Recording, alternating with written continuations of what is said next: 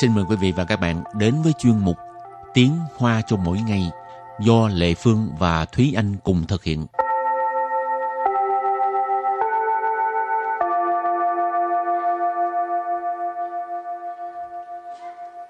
Thúy Anh và Lệ Phương xin kính chào quý vị và các bạn. Chào mừng các bạn cùng đến với chuyên mục Tiếng Hoa cho mỗi ngày ngày hôm nay.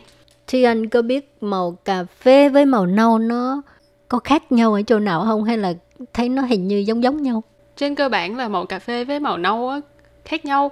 Nhưng mà... Khác nhau ở chữ hả? Dạ.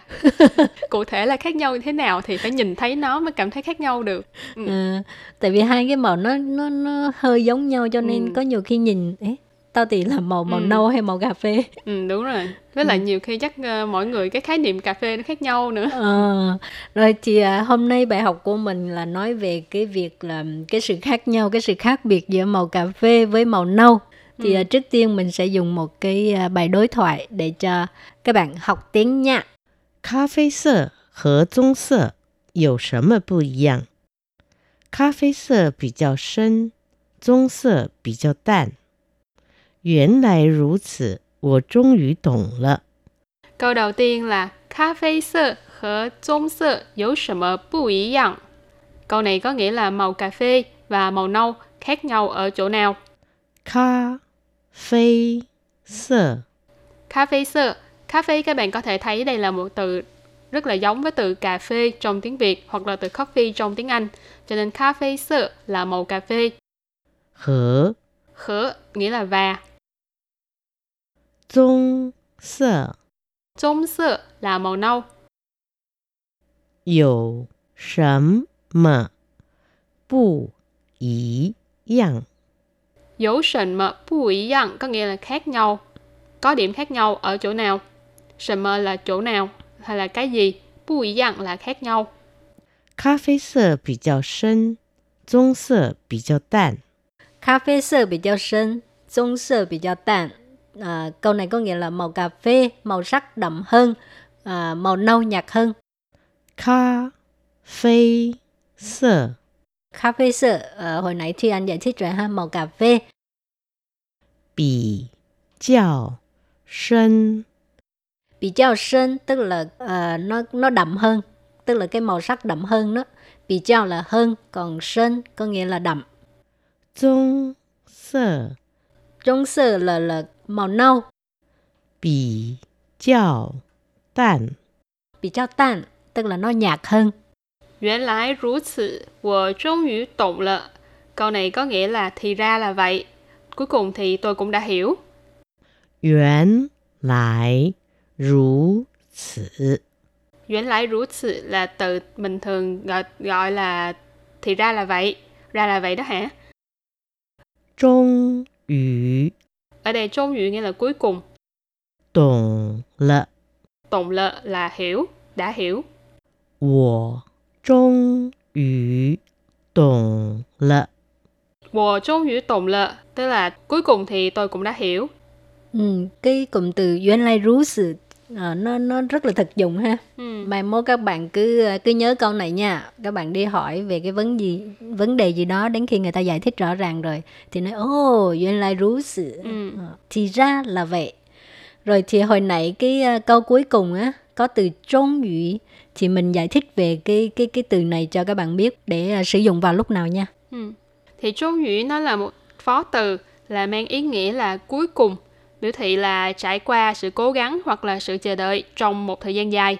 Cuối cùng thì cũng đã có được một cái kết quả nào đó. Thì kết quả này là phần lớn là sự hy vọng à, và đã đạt được cái hy vọng đó.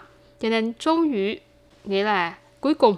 Ừ, mình à, đặt câu để cho các bạn cần hiểu rõ hơn làm sao mà sử dụng ha. Câu thứ nhất. Ta trung yu kết hôn lợ.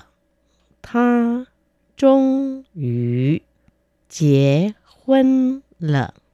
Ừ. Ta trung yu kết hôn lợ. Có nghĩa là cô ấy cuối cùng cũng đã kết hôn rồi. Ta có nghĩa là cô ấy. Trung yu là cuối cùng. Kết hôn là kết hôn lợ. Ờ, đã xảy ra rồi. Kết hôn lợ đã kết hôn rồi. Ừ. Câu thứ hai đó là 我终于找到你了。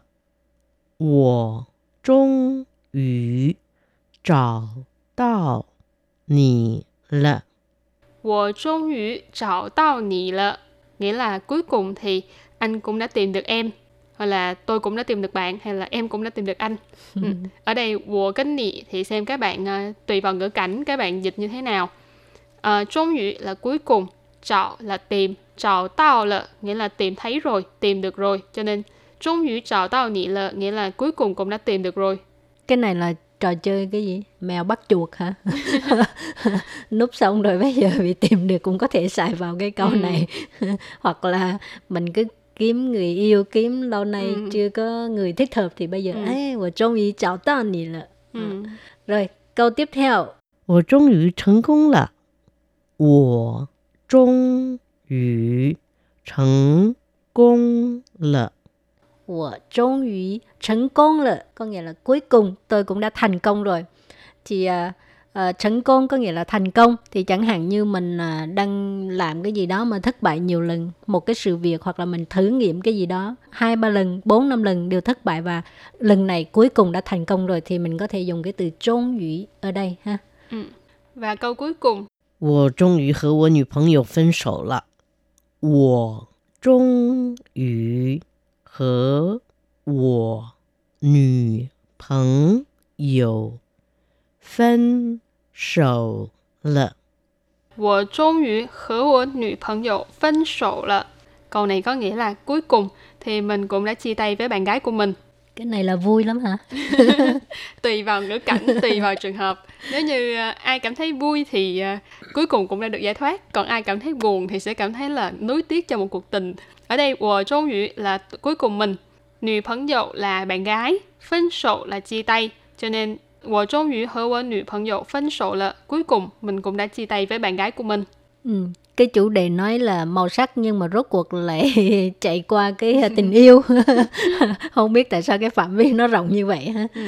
Rồi thì uh, trước khi mình uh, kết thúc bài học hôm nay thì xin mời các bạn ôn tập lại phần mẫu đối thoại nhé.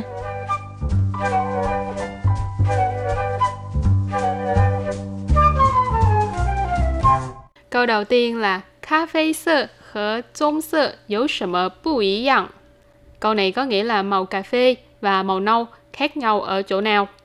Cà phê sơ Cà phê sơ Cà phê các bạn có thể thấy đây là một từ rất là giống với từ cà phê trong tiếng Việt hoặc là từ coffee trong tiếng Anh. Cho nên cà phê sơ là màu cà phê. Hở Hở nghĩa là và. trung sơ trung sơ là màu nâu. Yêu sấm 么不一样？有什么不一样 có nghĩa là khác nhau. Có điểm khác nhau ở chỗ nào? 什么 là chỗ nào hay là cái gì? 不一样 là khác nhau. 咖啡色比较深，棕色比较淡。咖啡色比较深，棕色比较淡。à, câu này có nghĩa là màu cà phê màu sắc đậm hơn à, màu nâu nhạt hơn cà phê sơ cà phê sơ à, hồi nãy thì anh giải thích rồi ha màu cà phê bị较深bị较深 tức là uh, nó nó đậm hơn tức là cái màu sắc đậm hơn đó bị chao là hơn còn sơn có nghĩa là đậm trung sơ trung sơ là là màu nâu. Bì chào tàn. Bì chào tàn, tức là nó nhạt hơn. 原来如此，我终于懂了. Câu này có nghĩa là thì ra là vậy. Cuối cùng thì tôi cũng đã hiểu. 原来如此.原来如此 là thì ra là vậy.